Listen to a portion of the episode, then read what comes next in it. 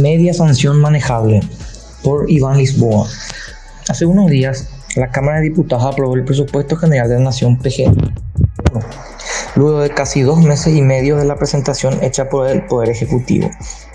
La sesión no fue como las de años anteriores, donde las discusiones se tornaban interminables y las maniobras políticas estaban al orden del día para destinar recursos a aumentos salariales, creaciones masivas de cargos o incluso ampliaciones de gasto considerados como superfluos.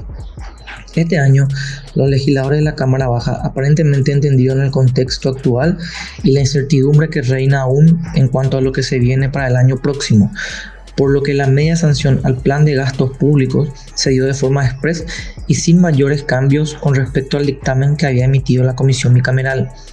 Si bien es cierto que se otorgó a los 90 minutos un aumento de casi 60 millones de dólares al Instituto de Previsión Social, como esos recursos no salen del Tesoro Público, sino que dependen del aporte de los asegurados, ese incremento no tiene efecto directo en el déficit ni en el plan de caja de la Administración Central.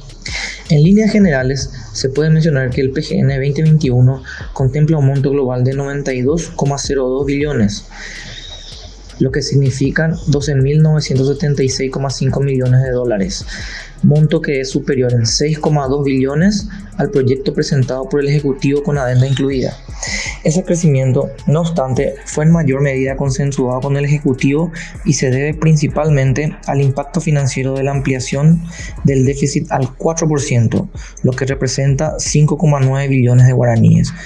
Con esta ampliación del saldo rojo se pretende financiar obras públicas para acelerar la reactivación y asegurar recursos para el Ministerio de Salud en caso de una segunda ola de la pandemia. Los legisladores, además, confirmaron que la suba salarial a los docentes correrá recién desde octubre y solo si la recaudación crece por encima del 10%, así como ratificaron las reasignaciones en favor de las universidades públicas, el MEC y los partidos políticos. Si bien es una realidad incuestionable que el presupuesto público está lejos de ser el ideal, principalmente en lo que tiene que ver con las necesidades que requieren los sectores de educación, salud y servicios básicos. Este plan de gastos se encuentra con la barrera que generó la pandemia en cuanto a ingresos y la necesidad de priorizar los programas de recuperación en busca de levantar a una economía que ya viene de un estancamiento en 2019 y que se prevé que caigan 1,5% este año. El Ministerio de Hacienda indicó el jueves pasado que en general está conforme con la media sanción de diputados, pero como ocurre habitualmente y para evitar sorpresas como en años anteriores, está revisando la letra chica de lo aprobado, en especial si existen aumentos en la rigidez presupuestaria.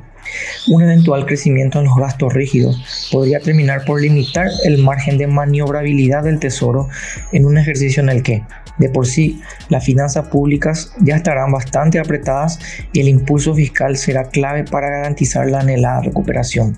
Evidentemente, la tarea no será fácil para los administradores públicos en 2021. No obstante, la carga se aliviana con un plan que pueda ser manejable y que esté acorde a las proyecciones. Un PGN desfinanciado solamente terminará por crear falsas expectativas en la población en medio de una dura crisis y de un hartazgo que no para de crecer. El documento con media sanción pasó ahora a la Cámara de Senadores. Los parlamentarios de dicha instancia tienen 15 días para estudiar el proyecto de ley. En caso de no haber cambios, se deberá remitir ya al Ejecutivo para su promulgación. Los senadores tienen en sus manos ahora la responsabilidad de no desvirtuar los fines del presupuesto público. Es importante que ese consenso general que se dio en diputados se pueda replicar en la Cámara Alta, aunque la noticia positiva es que en general el Senado suele ser menos populista con el dinero de la gente.